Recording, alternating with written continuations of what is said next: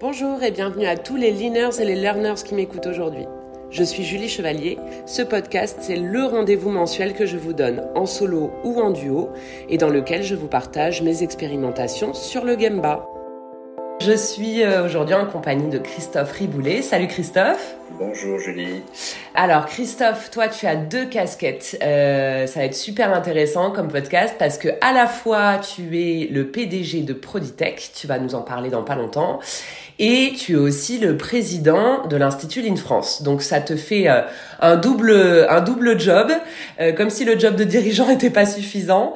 Euh, et donc du coup, bah, j'aimerais beaucoup que tu reviennes un peu sur ton parcours, que tu nous racontes un peu ce qui t'a ce qui t'a mené chez Proditech, ce qui t'a mené vers l'Institut aussi. voilà, si tu peux te présenter en quelques en quelques mots, ce serait top. Oui, tout à fait. Donc moi, je suis Christophe Riboulet. Donc j'ai euh, poursuivi l'aventure familiale de, de Proditech. C'est une société qui a été créée en 1987 euh, par mon père à l'époque. Déjà dans les technologies, puisqu'à Proditech on, on, on, conçoit et on fabrique et on commercialise des systèmes d'inspection automatique euh, pour euh, notamment l'industrie pharmaceutique et l'industrie de la monnaie. Donc par exemple, ben, on a des machines qui vont contrôler la qualité des médicaments pour faire en sorte que bah, quand vous prenez un médicament, il soit bon. Voilà. Donc euh, ça c'est notre notre mission. Et donc moi j'ai euh, pris la direction, j'ai racheté l'entreprise finalement plus précisément ma famille en 2005 et euh, bah, j'ai appris mon métier de dirigeant sur le tas avec aussi notamment des, des, implications à l'extérieur, notamment par le centre des jeunes dirigeants où j'ai été beaucoup présent pour justement apprendre ce métier. Et puis bah, il y en a eu on a eu la crise, euh, comme tout le monde, de, de 2008-2010, crise financière, mais précisément, nous, on a eu euh, aussi une crise qualité. Donc, en fait, euh, il faut se rendre compte, faire des machines de, de, de précision extrêmement complexes, en fait, ça se fait pas facilement, et notamment dans une industrie pharmaceutique qui est extrêmement exigeante. Donc en même temps que la crise financière, nous, on a eu une crise où on n'arrivait plus à obtenir la qualité qui était requise par rapport à nos clients. Ça a été une mise en cause assez euh, assez importante, puisque j'avais euh, suivi entre guillemets tous les préceptes euh, traditionnels du bon management, et donc je me suis retrouvé un peu bloqué, sans savoir quoi faire, mm. en me disant là ça va être dur, la suite va être dure. Et à ce moment-là, je me, je, j'ai, j'ai commencé à lire quelques bouquins de ligne et j'ai trouvé ça très intéressant, avec euh, potentiellement, alors sans, sans comprendre bien sûr ce que c'était à l'époque, mais je me suis dit qu'il y avait une voie très intéressante à, à suivre. Et donc ça c'était en 2011 et donc depuis 2011, ben moi je m'entraîne, je m'éduque euh, au Lean et euh, ben, je fais ça aussi avec mes collaborateurs. Euh, donc depuis 2011, Proditech fait du Lean de façon euh, assez euh, intensive, on va dire, parce que c'est vraiment notre stratégie d'entreprise. D'accord. Comment tu, tu disais tu, je m'éduque, tu as commencé vraiment par toi, moi c'est ce que j'entends. Et euh, quand tu dis je m'éduque, j'apprends, euh, comment tu fais? C'est quoi tes exos, euh, tes pratiques? Bah de, alors, depuis le départ, j'ai commencé par beaucoup de lectures. En fait, les lectures, pour moi, ça a plutôt éveillé l'intérêt. plutôt que de me donner des clés puisque avec le lean c'est quand même aussi une pratique donc il faut il faut essayer des choses il faut pour vraiment comprendre c'est en tout cas c'est mon expérience. Il a fallu euh, que j'aille sur le terrain, bien sûr, que je j'expérimente des choses pour comprendre au fur et à mesure qu'est-ce que voulait dire le lean. Donc euh, ça, ça a été aussi depuis le départ euh, l'objectif de se faire aider, donc avec un sensei qui nous accompagne une fois par mois depuis 2011. Ah ouais, d'accord. Ouais, ouais. Sacré. Oui, c'est c'est un sacré chemin quoi. et ça continue. Oui, ça continue. C'est jamais fini. Ouais, c'est clair, c'est clair. Euh, et du coup, par rapport à la, tu parlais de la crise de 2008-2009, je m'en rappelle très bien. Euh, par rapport à cette crise-là, tu disais que vous aviez, bon, à la fois il y avait la crise financière, mais il y avait aussi une crise qualité. Euh, Qu'est-ce qui aujourd'hui, dans ce que tu sais aujourd'hui de, de, de, du lean et de, de ce que ça t'apporte, qu'est-ce qui t'aurait permis ou qu'est-ce qui te permet aujourd'hui d'aborder les crises de manière différente concrètement? En fait, on va revenir sur le, le, le cœur de tout ça, c'est les, les, compétences, les compétences des personnes, c'est et leur façon d'utiliser ces compétences.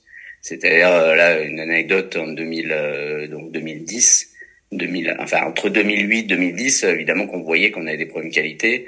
Et donc moi, on a beaucoup d'ingénierie euh, à Proditech, et donc euh, bah, je demandais à mes ingénieurs de faire plus de qualité, plus de qualité. Mais ils me, ils me disaient, bah, on fera de la qualité quand on aura du temps pour se mettre à la qualité finalement. Et alors, avoir du temps pour un ingénieur, c'est c'est vrai, il faut du temps pour euh, se poser, pour lever la tête. Donc, on a commencé à recruter euh, plus de monde, on a renforcé les équipes. Et je me suis retrouvé dans une situation où plus j'avais de monde dans la R&D, moins ça avançait.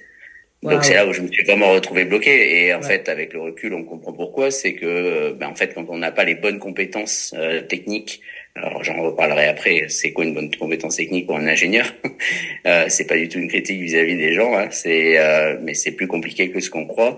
Et quand on n'a pas ces bonnes compétences techniques et que le produit a beaucoup de, de, de, les fondations, on va dire, sont pas solides. Ouais. Ben, on comprend bien, on a un château de cartes devant soi.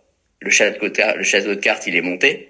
Il n'y a pas intérêt à toucher. Et c'est pas parce qu'on met plus de monde sur le tour du château de cartes. Au contraire, plus on met de monde, moins, moins on touche.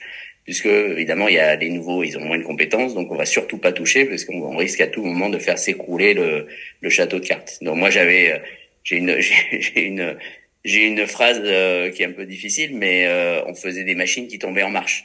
Voilà, c'est pas des machines qui tombent en panne, mais ça tombe en marche, c'est-à-dire qu'on est capable de faire des machines au cahier des charges, okay. mais après il faut plus les toucher.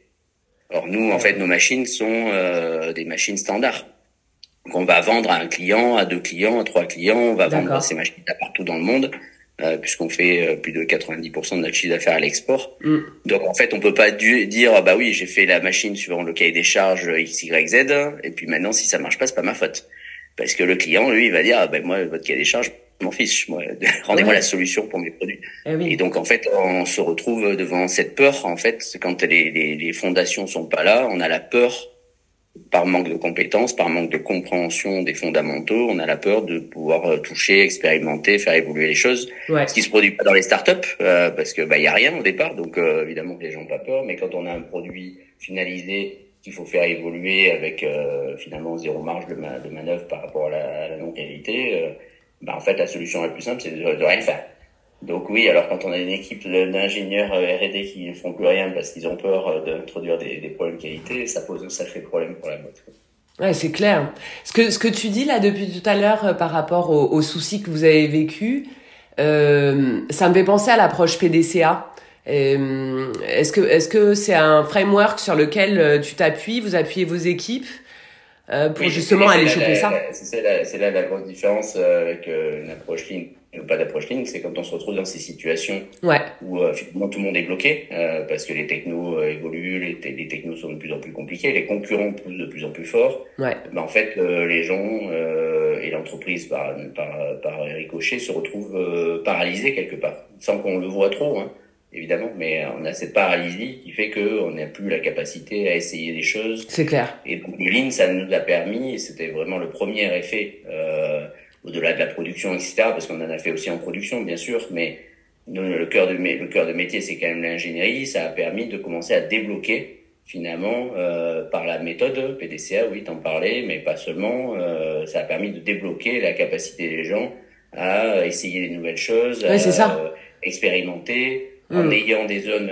de, de sûres, en expérimentant avec des fois un peu plus de risques, mais parce qu'on va aller chercher de la compétence et de la connaissance. Donc, les gens sont rassurés ils vont pouvoir avancer en fait. C'est, tout ça, c'est vraiment cet exercice mental de pouvoir dire à quel moment je vais pouvoir m'engager euh, dans l'évolution. Donc on parle de kaizen, on parle de résolution des problèmes. C'est ça, c'est tout ça, on peut en parler, mais si on n'a pas cette capacité à y aller, il y a rien qui se passe. C'est clair. j'avais une super discussion avec une, une personne chez Aramis Soto qui me disait euh, là je change de, elle était dans un job, euh, un job bien particulier et elle changeait de position. Elle, changeait de job, elle restait chez Aramis, mais elle changeait de job. Et elle me disait, ce qui est génial avec le Lean, c'est que ça me donne les frameworks dont j'ai besoin pour pouvoir apprendre à naviguer en eau trouble. C'est-à-dire que même si je ne sais pas quel va être mon nouveau job, je sais qu'il va y avoir des problèmes, je sais qu'il va y avoir des choses que je comprends pas, etc. Comme j'ai euh, le Lean sur lequel m'appuyer et un certain nombre de méthodes sur lesquelles je, je sais comment je vais aller choper les problèmes, je sais comment je vais aller faire des kaizen, etc bah du coup c'est rassurant et ça baisse cette partie-là et cette espèce de blocage affectif et émotionnel qu'on peut avoir face à un truc inconnu. Oui. Et, et l'enjeu, il est de le faire en équipe aussi, hein, puisque là, dans des, des, des, situations compliquées, avec des machines euh, compliquées, on peut pas, une personne ne peut pas tout faire. Hmm. Donc, on est obligé d'engager toute l'équipe aussi. Eh donc, ça a été, euh, ça a été euh, des moments importants pour finalement mettre les personnes, puisqu'en fait, on fait du ligne pour les personnes. Hmm. Parce que eux, une fois qu'ils sont rentrés dans cette dans cette capacité à tester et à, et à proposer de nouvelles idées, à, à les tester, à, à faire évoluer leurs compétences. À partir de là, ça va servir le produit, ça va servir le client, ouais. et donc ça va servir l'entreprise au final. Donc on revient sur euh, sur la personne, comment on l'engage, et euh, donc par exemple on a fait des, des premières choses qu'on a fait en ingénierie, c'est ce qu'on appelle des chantiers d'apprentissage. Donc au lieu de mettre les gens sur des projets mhm. en leur demandant des livrables euh, techniques, comme on a toujours fait hein, et comme font beaucoup de gens, on leur a demandé des livrables de connaissances. Donc on a appelé ça des chantiers d'apprentissage où on disait ben, tous les mois en fait une personne a un sujet et euh, on prend des hypothèses d'apprentissage et la personne nous rend des hypothèses validées de l'apprentissage validé. D'accord. il y a bien toujours une notion de livrable, mais on livrait de la connaissance. De la connaissance, ouais. Au moment où on pensait, alors là, évidemment, tout se produit, hein, c'est-à-dire qu'on découvre des choses absolument extraordinaires. Donc euh, nous, euh, un exemple là-dessus, c'était qu'on faisait nous-mêmes nos propres cartes électroniques, puisqu'en fait, on a du traitement d'image, donc on doit analyser des images. Alors, pour donner une idée, on va aller jusqu'à 150, 160 objets par seconde. Mhm. Donc on a, on a et, avec des, des, précisions de détection de d'en dessous du dixième de millimètre. Donc en fait, on a besoin de puissance de calcul très importante. Donc à, à l'origine, à Proditech, on a toujours pensé que notre capacité, notre cœur de métier, c'est savoir faire des euh, cartes électroniques qui permettent du traitement d'images euh, accéléré. Et donc ça, ça a été le cas. Hein. À un moment donné, euh, quand il n'y avait pas de solution sur le marché, on a dû développer nous-mêmes nos, nos, nos, cartes, mais on s'est jamais remis en cause là-dessus. Un chantier d'apprentissage nous a montré que, alors nous, on achetait nos cartes à 1000 euros à peu près la carte, mais on nous a montré que assez rapidement, en quelques semaines, qu'on pouvait faire le job avec des cartes à 100 euros à peu près. Ah et pourquoi pourquoi c'est arrivé ça? C'est qu'il y a eu des changements sur le marché notamment l'introduction des téléphones, des smartphones, qui ont mis à disposition du grand public de la puissance de calcul qui devenait qui devenait une commodité.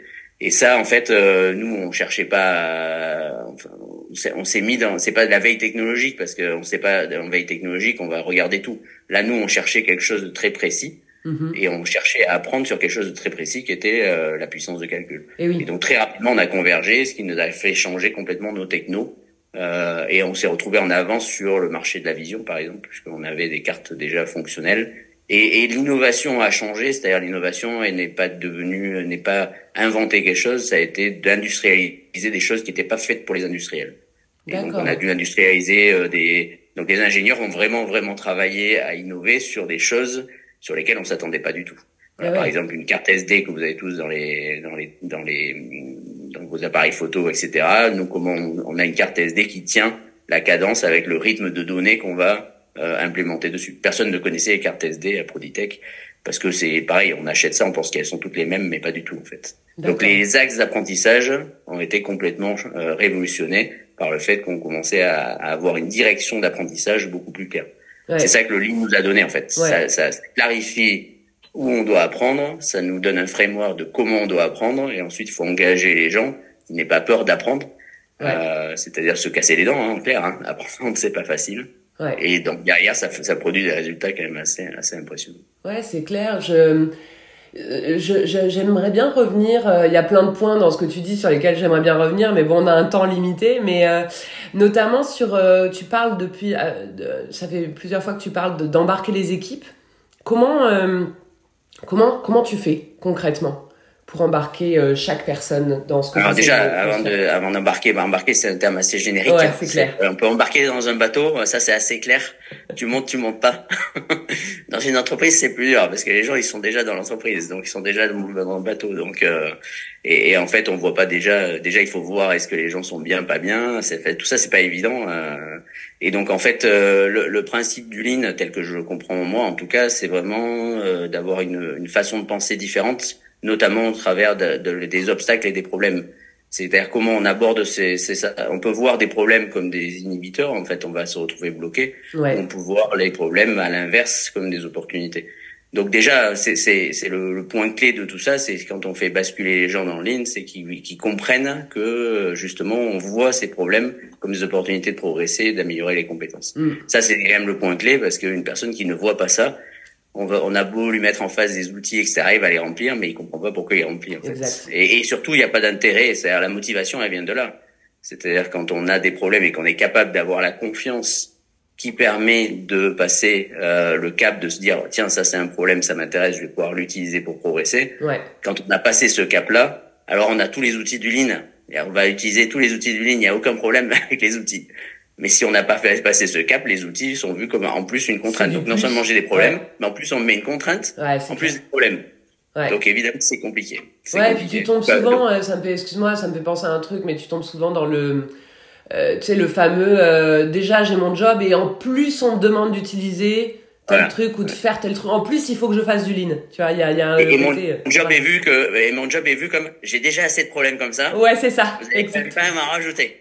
Exactement. Donc mm. souvent c'est vu comme ça. Donc euh, quand j'aurai fini de traiter tous mes problèmes, je voudrais bien t'écouter. Exact. Mais en fait non, c'est ça se finit jamais puisqu'on comprend pas d'où viennent les problèmes et on n'est pas à l'aise. Donc en fait les premiers outils c'est ça, c'est comment on crée cette confiance euh, avec les outils, les outils de résolution de problèmes simples, hein, euh, même pas des kaizen à ce niveau-là. Hein, c'est mm. c'est comment on embarque les gens dans la résolution de problèmes et qu'on leur explique et qu'ils le comprennent, hein, parce qu'on a beau aussi leur expliquer, il faut le vivre en fait. Ouais. Il faut vivre cette cette euh, cette expérience de se dire à un moment donné, j'ai fait cet effort, j'ai j'ai un peu sauté dans l'inconnu, mais même si c'est un tout petit pas, euh, j'ai fait cet effort et je vais pouvoir euh, finalement passer à l'étape suivante qui est d'utiliser cet effort-là ouais. pour pouvoir gagner quelque chose déjà moi, je gagné chez moi dans mon dans mon dans mon travail en fait, dans mon, petit cercle. Et quand je viens plus fort, bah je vais pouvoir faire gagner l'équipe et encore plus fort, je vais pouvoir faire gagner la société euh, parce que les problèmes que je vais attaquer vont être de plus en plus gros et mm. donc vont être euh, plus larges entre guillemets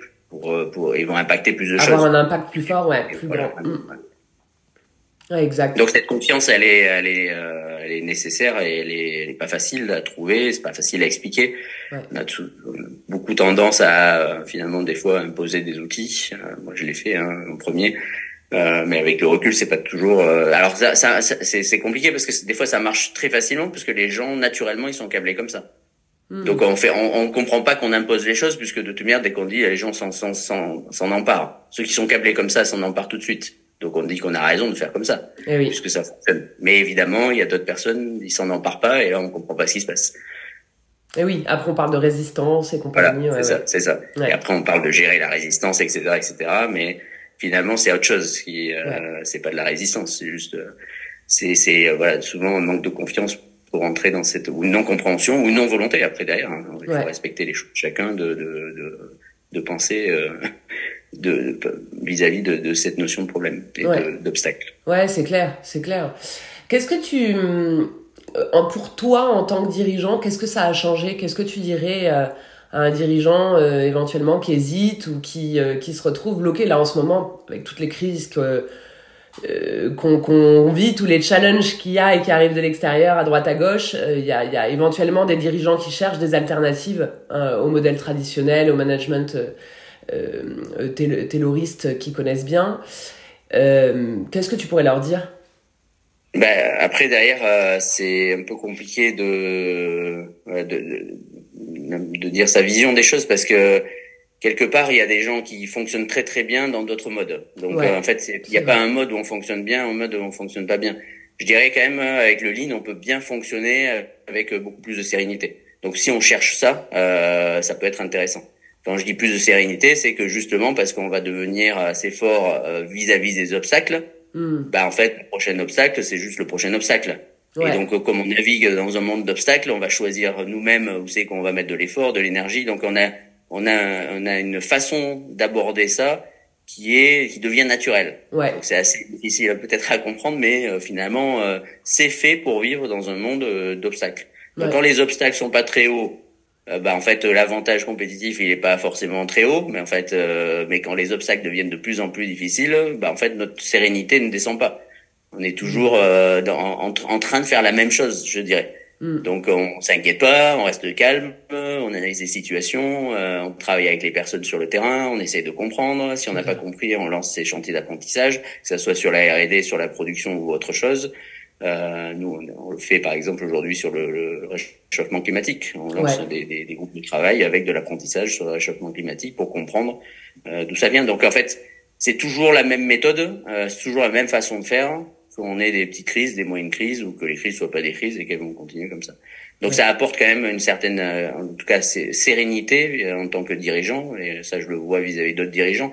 Donc les gens qui sont euh, très forts et très confiants, la sérénité, ils n'en ont pas besoin de beaucoup parce qu'ils sont, ils sont capables quand même de vivre dans un monde difficile, euh, dans, dans, sans faire de ligne. Il n'y a pas de problème. Oui, c'est ok. Mm. Voilà, mais il n'y a pas beaucoup de dirigeants qui sont capables de faire ça. ça, je peux le, dire par expérience. Donc, je pense que c'est quand même une voie qui est très intéressante parce que c'est un métier quand même qui est vraiment compliqué. Euh, et puis, ça, ça, ça s'arrange pas. C'est ça que je veux dire. Ça devient de plus en plus compliqué. Donc, euh, ce que je vois autour de moi, c'est des gens qui commencent à devenir très aigris, euh, qui euh, mm qui commencent à euh, critiquer tout. Euh, donc ça, bah, ça veut dire que les gens vont vivre leur métier euh, très difficilement. Voilà, donc ça, ça je, je pense que c'est aussi l'avantage du Lean euh, vis-à-vis de, de, du métier de dirigeant, c'est qu'on on le vit mieux et on a donc euh, des envies de façon surtout positive pour lancer des projets, euh, arriver à rebondir et faire de chaque crise finalement une opportunité, sortir des crises successives plus fort que quand on est rentré.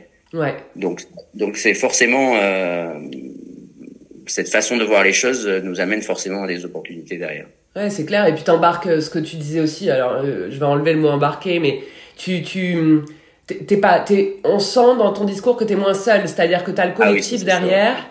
Avec les gens qui prennent les chantiers d'apprentissage, voilà, qui, les kaizen, les résolutions de problèmes, etc. Et qui sont, euh, quelque part qui sont pas en mode j'attends que le dirigeant me dise ce que je dois faire euh, pour l'exécuter, tu vois. Euh, oui, moi c'est mon cas, c'est mon cas dans une, bon, on est une, quand même une petite PME, hein, même si on est à l'export euh, et qu'on on travaille avec des géants de l'industrie, euh, justement mm. c'est un challenge. On est une cinquantaine de personnes à Pessac, euh, dans la banlieue bordelaise. Bon, je veux dire, c'est pas, le, on n'est pas dans la Silicon Valley ni, ni en Corée où les choses sont sont plus organisés, on va dire, pour euh, pour faire du business comme on le fait nous. Ouais. Mais euh, ça, ça permet de justement avoir du temps. C'est-à-dire que le dirigeant, quand on fait monter les compétences, c'est ce qui s'est passé à Proditech. On a euh, une personne qui est dans l'entreprise, qui s'appelle Julien Marjac, qui est d'entreprise depuis plus de 15 ans, qui a progressé et qui a maintenant pris le poste de, de directeur général, ce qui me permet de prendre plus de recul, ce qui me permet euh, de regarder avec lui les nouvelles opportunités. Donc tout ça, c'est des cercles vertueux. Et lui étant monté dans l'entreprise, euh, déjà le risque est, est moindre que d'embaucher un directeur général de l'extérieur. bien sûr. Euh, ce qui peut se faire, bien sûr. Il hein, n'y a pas de, il y a pas de souci, mais mm. euh, c'est un autre choix. Et euh, bah, l'entreprise, dans l'entreprise, les gens vont pouvoir progresser puisqu'il y a des postes qui se libèrent, même dans une petite entreprise. Ouais. Euh, on pense que dans les grosses entreprises, il y a plus d'opportunités. Finalement, on crée les opportunités pour les gens à l'intérieur d'une petite structure. C'est ça qu'on arrive à faire à tous les niveaux, que ce soit euh, au niveau de la direction, euh, même au niveau euh, euh opérationnel direct. On a toujours des opportunités pour les gens qui veulent progresser, en fait. Ouais, ouais. Et euh, comment tu vois, t'en as un petit peu parlé déjà, mais comment tu vois les prochains euh, chantiers d'apprentissage, hein, pour reprendre l'expression que tu utilises, les prochains chantiers d'apprentissage importants pour Proditex, ce seraient lesquels? T'en as parlé déjà avec un peu euh, la partie environnementale. Bah en fait, quand on, regarde, il y en a, il y en a partout en fait. Ça, ça s'arrête jamais. on va avoir, là, on travaille beaucoup sur la partie vente, mais derrière, on est sur un cycle de R&D où on a refait toute la gamme de produits, donc on se retrouve avec une gamme très large finalement avec des volumes de vente assez faibles. C'est-à-dire qu'on fait un faible nombre de machines, mais on a une gamme très large de machines. Ouais. Ce qui est quand même c'est très très compliqué à faire. Aujourd'hui on l'a, donc ça va être quoi le prochain cycle de R&D euh, derrière? Sur quelle machine on va mettre l'effort? Donc en fait, on, va on va travailler en apprentissage, ensuite on développe et ensuite on repart sur de l'apprentissage. Et ça, ça mmh. va se produire sur chacun des points. Donc le digital, par exemple, en est un aussi, un gros axe où en fait, euh, bah, nous, on a lancé des chantiers d'apprentissage sur ça. C'est ça veut dire quoi digitaliser une entreprise? Et euh, bah, on a fait comme tout le monde, on a utilisé des outils existants sur le marché, ça n'a pas fonctionné. Donc on a, on est rentré par exemple dans faire des chantiers d'apprentissage dans le no code, Donc on a codé nous-mêmes nos applications. Donc on est en train de remplacer les applications anciennes par nos propres applications codées par les personnes qui n'ont pas aujourd'hui, qui sont pas informaticiennes, mais qui codent leurs propres outils. Une fois qu'ils ont fait ça, après on pourra regarder est-ce qu'il existe ou non euh, des outils euh, professionnels entre guillemets, c'est-à-dire plus facilement maintenables sur le marché, oui ou non. Euh, donc c'est toujours ce choix make or buy sur le digital. Et on voit que, bah, par exemple, on, le shift qu'il y a à faire, c'est que les gens pensent base de données. En fait, on parle beaucoup du big data, de la data, etc. Mais ça, derrière, il y a toujours une base de données. Or, en fait, on s'est aperçu dans les chantiers d'apprentissage, les gens sont câblés par Excel. Excel n'est pas une base de données. Et donc, ils, ils réfléchissent. Excel leur a, formaté le cerveau de, tout le monde. Hmm. Et donc, c'est intéressant à voir que maintenant, il faut faire le, un nouveau travail, formater le cerveau avec une base de données. C'est quoi, c'est quoi la donnée? Comment on la range dans une base de données? Une fois qu'on a ça, on peut faire à peu près ce qu'on veut aujourd'hui. Les, les hmm. outils sont extrêmement simples et vont devenir de plus en plus simples, mais il faut avoir la donnée. Et eh oui. Donc euh, voilà, donc on est on est là-dessus. On commence maintenant à déployer. Finalement, on a on a fait on a fini ces chantiers et on déploie maintenant avec euh, euh, avec des, des, personnes qui sont pas forcément euh, expertes, mais qui sont capables d'apprendre aussi rapidement sur ces données-là, faire des outils de gestion de stock, des outils de, de voilà, tout type d'outils sur sur ces sujets-là. Ah non, mais c'est passionnant. On est à fond dans le dans le discovery en fait, dans le le, le, le chemin exploratoire de ok, on a on a des opportunités d'apprentissage, des opportunités de euh, avec les deux quand même mêlés, c'est-à-dire que on voit bien que c'est pas, je fais pas seulement du discovery, c'est-à-dire là le, dernier euh, dernier exemple euh, exemple en, date sur la partie euh, réchauffement climatique, c'est ça, ça, revient à des niveaux très basiques. Hein. À un moment donné, on a eu des demandes pour pour avoir de l'eau fraîche dans les ateliers. Donc on a mis un système de Kanban et de réassort sur des bouteilles d'eau. C'était il y a il y a trois quatre ans sur des bouteilles d'eau mm-hmm. minérale. Et en fait, les gens ont commencé à se servir des. Non seulement les gens dans l'atelier euh, ont commencé à apprendre à tirer sur le Kanban, mais euh, euh, tout le monde a tiré sur le Kanban. et comme plus personne s'en est occupé, on s'est retrouvé à ce que à mettre un système automatique d'approvisionnement de, de, de, bouteilles en plastique. Donc là, le groupe a dit, mais d'où elles viennent toutes ces bouteilles? Oui, on a un bon système Kanban, ça marche très très bien. C'est juste pas ce qu'on veut faire. et en, en plus pas ce qu'on avait dit. Donc là, c'est simple. Une fois qu'on le voit, évidemment, c'est assez simple. Les solutions, elles existent, mais encore faut-il voilà, s'y intéresser et comprendre. Parce que ça, ça passait sous les radars complètement. Ouais. Puisqu'en fait, euh, le niveau d'approvisionnement était toujours le même. C'est simplement, ça s'est mis à tourner plus vite. Et la personne qui fait les appros a rien dit. Donc voilà, c'est ce genre de truc. Donc on est, on est à la fois sur, on veut découvrir des choses importantes. Oui comment l'entreprise va bouger sur le, les notions de, de réchauffement climatique. Mais en regardant ça, on s'aperçoit de choses euh, complètement bêtes en fait ouais, qu'on a mis en place et qu'on s'est on s'est juste trompé, mais qui tournent. Et donc on avait, euh, voilà, on veut pas de bouteilles en plastique et on en achète deux fois ou trois fois plus qu'avant. donc encore une fois, c'est euh, c'est cette c'est ça qui était intéressant aussi, c'est qu'en cherchant en cherchant, en ayant une direction claire, ben, on va trouver des choses compliquées, on va trouver des choses extrêmement simples euh, sur lesquelles on peut agir tout de suite et faire des, des impacts euh, immédiats. Euh, alors évidemment, c'est c'est pas des, des grosses choses, mais mais c'est quand même un peu bête d'aller dans la direction opposée de dans laquelle on veut aller. Et c'est surtout encore une fois, je vois, on le voit même dans une petite entreprise, on s'en rend juste pas compte. Donc j'imagine pas dans une grosse quoi. Donc euh, ça va être ça va être très compliqué de, de voir ça en fait. D'accord. Non, mais c'est, c'est, franchement, c'est passionnant parce qu'à la fois, on voit, tu peux parler de gros challenges euh, qui vraiment façonnent la, la direction que ta boîte est en train de prendre, mais tu peux parler aussi de choses très opérationnelles, très basico, enfin pratico-pratiques et très basiques. Donc euh, voilà, c'est c'est assez intéressant. on a les deux, euh, c'est cette capacité aussi qu'on développe chez les personnes, chez les salariés aussi cette capacité à pouvoir euh, avoir ces deux niveaux de réflexion euh, à tous les niveaux de l'entreprise, pas seulement au niveau de la direction. Bien sûr. De vers où je veux aller, qui est quand même un objectif ambitieux. On veut vraiment changer nos pratiques avec où je suis et qu'est-ce que je peux faire tout de suite pour embarquer encore une fois dans la capacité à faire des, des, des innovations, des changements. Parce que mm. même ça, en fait, ça veut dire euh, changer. Donc, qu'est-ce qu'on dit aux gens qui avaient besoin d'eau fraîche euh, l'été? Qu'est-ce qu'on met? Et on tombe tout de suite sur des choses. Euh, est-ce qu'on met une fontaine? Est-ce qu'on met pas de fontaine? Enfin, on tombe. Les solutions sont. Il y en a plein en fait. Ah Donc, quand la direction est claire, bah, si on si on va dans le dans le sens de d'éliminer le pétrole, qu'est-ce que ça veut dire? Ok, mettre une fontaine. Oui, mais on va acheter quelque chose. il faut le louer, l'acheter. Donc, en fait, toutes ces questions-là commencent à se poser sur un truc de base. C'est clair mais ça va être les mêmes questions qu'on va se poser sur des trucs plus compliqués. Et oui. Et c'est intéressant. C'est là où tu commences à créer aussi le. On parle du patois du lean, mais euh, à petit à petit, euh, comment dire. Euh, créer une forme, enfin en fait c'est de la culture si tu veux de l'entreprise qui commence à se façonner sur des petits problèmes, sur des plus gros problèmes. Le fait que ce que tu disais tout à l'heure, le, le, ce côté welcome problème, c'est c'est des opportunités d'apprentissage qui vont nous permettre de grandir. Donc, oui, et euh, puis l'équipe qui découvre ça, bah, elle doit s'entraîner à communiquer euh, vis-à-vis des autres salariés. Donc, mm. comment elle communique sur le fait qu'il n'y a plus d'eau On arrête. On va, on va arrêter d'acheter des bouteilles en plastique.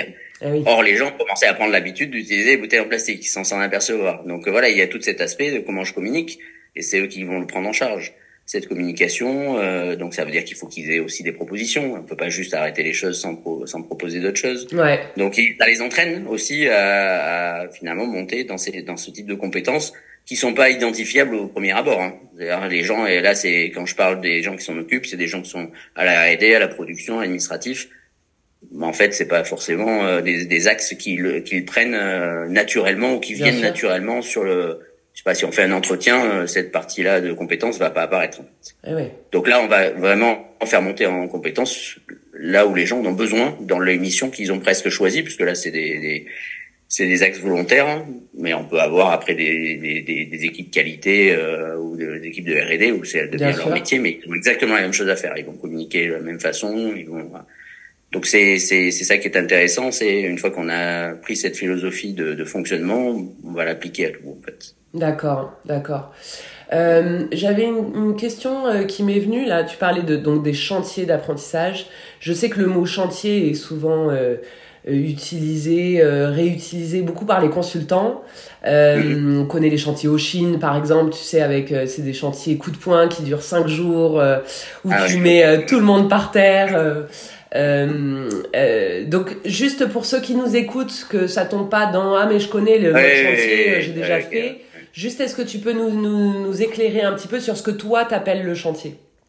Oui, bah, enfin nous c'est euh, de dire qu'on a finalement on a des temps dédiés à l'apprentissage et des temps dédiés à la production au sens large. D'accord. Donc euh, le, le, chantier d'apprentissage, ça va être de dire par exemple, je sais pas, on, on fixe un tag time de rendu d'un apprentissage et euh, à chaque euh, à chaque rendu, on discute ensemble. Donc l'équipe se réunit pour discuter de ce que la personne qui porte le sujet a appris. Ouais. Euh, Est-ce que ça correspond aux hypothèses qu'elle se faisait avant? C'est-à-dire qu'on lui demande de dire, ok, tu veux apprendre là-dessus, mais est-ce que c'est vraiment là-dessus qu'il faut apprendre? Donc euh, fixe, c'est pas c'est pas tu es libre d'apprendre ce que tu veux sur tel sujet. Ouais, d'accord. Fais, fais l'effort de préciser où où tu veux aller, qu'est-ce que tu veux apprendre, mm. et à la fin on débrief. Hmm. Donc c'est un brief, débrief. À la fin, ok, ça va. Est-ce qu'on apprend On continue? Est-ce qu'on bah, et donc la décision de continuer, c'est une décision d'investissement? Puisque c'est quand même du temps, euh, c'est euh, c'est de l'énergie. Donc est-ce qu'on remet de l'investissement sur cet apprentissage parce qu'il est important, il est intéressant, ou est-ce qu'on arrête? Ouais. Donc fait, il y a des axes d'apprentissage on coupe les axes, on en met des nouveaux à chaque à chaque euh, boucle d'apprentissage que l'on fait. Ouais, c'est ça, c'est des le boucles. C'est pas un chantier au sens euh, début fin parce que bah des fois on peut rester sur le même sujet pendant un an, des fois au bout de deux semaines c'est terminé. Mm. Mais c'est surtout que quand on dit euh, en fait on, on bascule, c'est on dit ok sur ce sujet-là j'ai assez appris, alors vous pouvez développer derrière. Vous rentrer en phase de réalisation en fait. Mm. Et c'est comme ça que nous on a fait par exemple la dernière machine qu'on a réalisée on est on est parti sans cahier des charges en fait. On a fait une machine sans cahier des charges parce qu'en fait on a plutôt défini où c'est qu'il fallait apprendre. Hmm, d'accord. On a lancé les équipes à, apprendre, à apprendre là-dessus et quand tout le monde avait appris, alors ça s'est pas passé euh, en un coup, mais sur chacun des chantiers qui se terminaient, la personne, les personnes, les équipes se sont mis à développer parce qu'ils avaient appris, ils savaient dans quel dans quel euh, cadre ils développaient, avec quelles limites euh, techniques oui. ils pouvaient développer. Et au final, il n'y a même pas eu de prototype de machine, en fait. C'est ça qui était intéressant, c'est la première machine qui est sortie a été vendue au euh, un des top, top 5 de l'industrie pharmaceutique euh, qui l'utilise et qui nous rachète des machines derrière. Donc en fait, sans cahier des charges au départ, on fait une machine. Là, pour le coup, c'est pas des machines qui tombent en marche parce qu'elles ont été comprises. Euh, chaque chaque euh, fonction de la machine est comprise dans son dans son contexte et donc va être robuste et résiliente eh à la modification. Ouais. Donc euh, non seulement on sort une machine qui marche du premier coup sur un spectre réduit, mais qui va pouvoir suivre des, des cycles d'évolution mhm. rapides, mhm. parce que les fondations sont extrêmement solides, parce qu'elles viennent de l'apprentissage au départ. Elles viennent de Donc il y a une révolution complète dans notre ce qu'on a fait nous, de notre façon de développer les machines, façon de voir le développement. Euh, qui a changé vraiment les choses puisque bah, on est capable d'avoir euh, justement de, de, ces évolutions rapides vont nous amener à élargir la gamme, à répondre très très vite aux demandes spécifiques des clients, etc., etc. Donc ça change vraiment les choses. Ouais. Ouais, ouais, et dans ce que tu disais tout à l'heure sur, euh, sur les, les, tes, tes, tes cycles d'apprentissage comme ça, en fait, on est vraiment, ce qu'on disait tout à l'heure, sur le, la logique du PDCA, c'est-à-dire que je fais des cycles courts ou plus, plus ou moins courts ou plus ou moins longs en fonction du sujet, bien sûr, mais c'est des, des, des cycles PDCA et la fin de mon PDCA est en fait le début d'un nouveau PDCA. Oui, c'est ça. Euh, soit sur un nouvel, une nouvelle histoire, enfin sur un nouveau sujet, soit sur le même sujet pour approfondir. Après, vous prenez voilà les, les décisions qu'il faut prendre en fonction de, de, la première boucle où c'est qu'elle vous a amené pour aller sur une deuxième boucle et ainsi de suite. Et, là, le, le, ce qui est intéressant, c'est que moi, je fais la même chose. Euh, c'est-à-dire, on met une entreprise dans ce, avec ses, ses collaborateurs dans ce cadre là, mais moi je vais faire la même chose. On parlait de l'Institut Ligne France. Ouais. C'est bien ce qu'on fait aussi euh, dans ce cadre-là, c'est-à-dire que à chacun, on doit essayer de faire c'est quoi le prochain apprentissage qu'on doit faire sur sa compréhension du Lean, sur euh, et donc euh, bah, on le formalise pas forcément comme ça, mais c'est bien ce qui se passe en fait. Complètement. C'est que on va aller rentrer dans une dans un apprentissage, on a des discussions euh, avec tous les membres de l'Institut Ligne France, on a des témoignages, ce qui, ce qui alimente cette cette, euh, cet axe d'apprentissage qu'on va pouvoir ensuite euh, rendre opérationnel dans, les, dans les entreprises. Donc c'est une boucle vertueuse, mais qui va bien au-delà finalement de l'entreprise. Ouais. Euh, alors le fait que le dirigeant peut sortir derrière, il va, on va pouvoir expérimenter aussi des choses dans l'institut euh, Ligne France. On va pouvoir expérimenter. Moi, je fais aussi au CJD, mhm. euh, donc sur des, des zones qui sont moins complexe que d'aller expérimenter des machines et des ventes de machines en Asie. Euh, c'est moins dangereux. Clair. Euh, voilà, donc c'est, c'est aussi des, des zones finalement safe pour apprendre. Ouais, ça fait des laboratoires, ouais. Mm. Voilà, et, ça c'est aussi important d'avoir ces communautés, mm-hmm. de rejoindre ces communautés aussi euh, pour se mettre dans ces situations. Parce l'apprentissage va se faire euh, quand euh, bah, on est en confiance, encore une fois. Donc, plus l'environnement dans lequel on apprend est fait pour ça, bah finalement la confiance vient facilement et donc on va apprendre plus vite. Ouais. Ouais, ouais, c'est, c'est complètement ça à, l'Institut de France. Enfin, ça, ça fait vraiment écho sur ce qu'on, sur ce qu'on fait en créant les, ces communautés de pratique où, en fait, t'es en, t'es en zone safe, en fait. T'es en zone sécure beaucoup plus que dans le job. Euh, comme tu dis, aller, euh, aller en Asie, euh, vendre tes machines, etc. Là, c'est plus complexe. on est dans un environnement plus complexe, peut-être plus hostile, je sais pas. Alors maintenant, on le fait. Maintenant, on va, on va, on va sur un salon au Japon en juin, affronter notre concurrent principal numéro un mondial qui est japonais. Donc maintenant, on amène nos machines au Japon. Donc on est très Ouais. En fait, ça vous fait moins peur. À force d'itération et de chantier d'apprentissage, ça fait juste moins peur. Exactement. Bon, mais c'est génial, euh, Christophe. C'est super intéressant ce que tu racontes là. Euh, je te propose de conclure dans pas trop longtemps. Moi, j'avais une dernière question. Alors, je dis souvent ça, une dernière question. Finalement, j'en ai encore une et encore une qui arrive après. Euh, mais euh, tu parlais de lecture. Tu parlais, tu disais que tu avais commencé le Lean en lisant des bouquins. Euh, c'est quelque chose, je remarque que pas tout le monde a cette facilité-là ou arrive à aller vers un bouquin, à l'ouvrir, à prendre le temps de le faire, euh, parmi les dirigeants que je connais en tout cas. Quel livre euh, tu recommanderais à un dirigeant de PME, euh, ou pas d'ailleurs, mais qui voudrait commencer son apprentissage et qui se dit, bah tiens, allez, je vais faire le premier pas et ouvrir un livre? Euh, c'est vraiment difficile cette question. Ouais. Alors pourquoi c'est difficile C'est pour ça que te la pose et que tu réponds pas. et en fait, euh, je pense que moi, j'orienterais plutôt vers une bibliothèque. Et là, les, pour moi, on parlait de, de safe, être safe pour prendre des bouquins. Allez, allez lire les auteurs de l'ILF et vous serez tranquille. et euh, parce que mm. euh, justement, ça a été réfléchi, ça a été partagé. Donc ce que ce qu'on va lire, ce qu'on va pouvoir prendre, euh, ça correspond vraiment à à des choses qui sont mises en application, qui ont été testées, qui ont été, euh, c'est du retour, euh, du retour euh, terrain. Ouais. Hein, il y a le dernier livre là, réussir en équipe chez euh, Aramis Soto. Mm. Voilà, donc c'est des choses, des témoignages Mais il n'y a pas que celui-là. Et en fait, pourquoi c'est compliqué, c'est que on est dans un chemin d'apprentissage. Donc en fait, le, le, livre qui va permettre de de, je veux dire, le bon livre qui va permettre de s'y mettre, c'est le livre avec lequel on accroche. Oui, complètement. Donc euh, moi, c'est difficile, de, je sais pas. Moi, j'ai accroché à des bouquins, euh, ils étaient en anglais mm. directement parce que j'ai parce que j'ai l'habitude de lire en anglais, donc je peux pas conseiller le bouquin en anglais sur celui qui lit pas en anglais. Non, mais euh, déjà, ouais.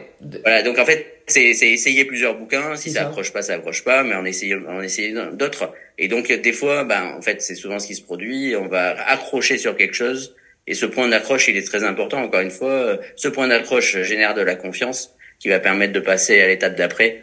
Euh, et donc euh, c'est moi j'ai plein de bouquins par exemple que j'achète, je les lis pas, mais après derrière, hop, j'ai un problème et je vais aller, je vais aller relire, le, je vais aller prendre parce que je sais, je sais de quoi il cause le bouquin. Ouais, On a donc en fait, le moment où j'en ai besoin, là, je vais le prendre. Et là, celui-là, il va m'apporter quelque chose parce que je suis réceptif. En fait, je suis en train d'apprendre sur le sujet, donc le bouquin va venir va venir m'aider et être en support de mon apprentissage. Hmm. Donc c'est difficile quand on a voilà, et je pense qu'il faut créer ce chemin. Pour créer ce chemin, il y a des bouquins qui qui vont qui vont aider, mais encore une fois, c'est pas grave si on en lien et qu'on ne trouve pas son compte. Il y en a plein d'autres. Ouais. Euh, le plus important, c'est c'est ça, c'est de trouver des bouquins qui sont validés entre guillemets par rapport à la communauté active. Euh, vraiment, à l'Institut de France, on a on a beaucoup beaucoup d'auteurs euh, avec des livres très variés, donc euh, vraiment c'est la bibliothèque que je vais conseiller et, la, et la façon de prendre les bouquins en fait. Voilà, la façon de prendre les bouquins, même si on en lit 10 pages et qu'on accroche, c'est bon, le bouquin il a fait son job en fait. Ouais, complètement. Euh, c'est clair et ce que dans ce que tu dis, enfin ça ça résonne vachement avec mon propre apprentissage, c'est qu'en fait le les livres, euh, je, m'adresse à tous ceux qui aiment pas trop lire. J'en rencontre souvent qui me, quand je leur parle des livres, euh, me disent non mais t'as pas autre chose qu'un livre, une vidéo, euh, un podcast, un truc comme ça. En réalité, pour se construire sa théorie et comme tu dis, quand t'es en train d'apprendre sur un truc, choper le bouquin qui parle de ça pour pouvoir te construire ta, propre théorie sur, sur, le sujet en question, c'est c'est juste hyper nécessaire.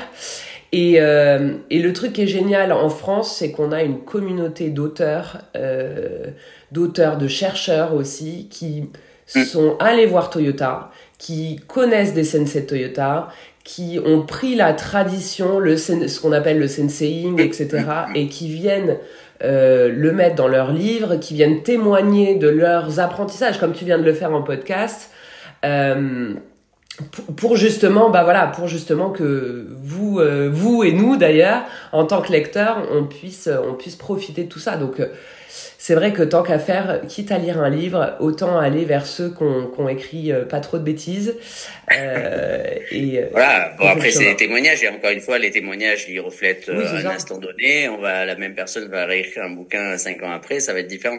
Donc il faut le voir comme ça en fait. C'est mm c'est une photo d'une situation qui aide ensuite euh, les gens à pouvoir rentrer dans ces, et à, ancrer leur, leur leur façon de penser, faire évoluer leur façon leur, façon de penser. Hein, c'est ce que je disais euh, tout à l'heure. C'est vraiment euh, quand on est câblé comme ça, quand on a commencé à, à changer notre angle de vue sur les choses, qu'on commence à à, mettre en place du lean pour les gens en fait euh, et qu'on comprend que bah, derrière on va aussi nous apprendre hein. moi j'en fais partie aussi donc c'est une chaîne d'apprentissage aussi mm. on, on, on s'aide on s'entraide aussi les uns les autres parce que tout ça c'est pas c'est pas facile de changer et puis plus les sujets sont complexes moins c'est simple hein. il faut élever son niveau d'apprentissage aussi aller apprendre sur des choses de plus en plus compliquées mais c'est ça qui est intéressant. Je dirais c'est vraiment l'intérêt du, du lean, euh, au-delà de tous les résultats euh, business, bien sûr, qu'on va chercher euh, derrière en tant que chef d'entreprise. Mais c'est cette façon d'aller chercher ces résultats qui est vraiment radicalement différente de d'autres techniques de management qui existent. Même si les gens ont du résultat par ailleurs, c'est c'est pas le sujet, mais la façon est unique en fait. C'est clair. Bah écoute, c'est une super, je trouve que c'est du coup une super conclusion euh, pour ce podcast. Merci beaucoup Christophe pour ce témoignage. Merci Julie, à toi. Et puis bah à bientôt pour, euh, pour une suite sans doute, avec plaisir en tout cas. À très bientôt, merci.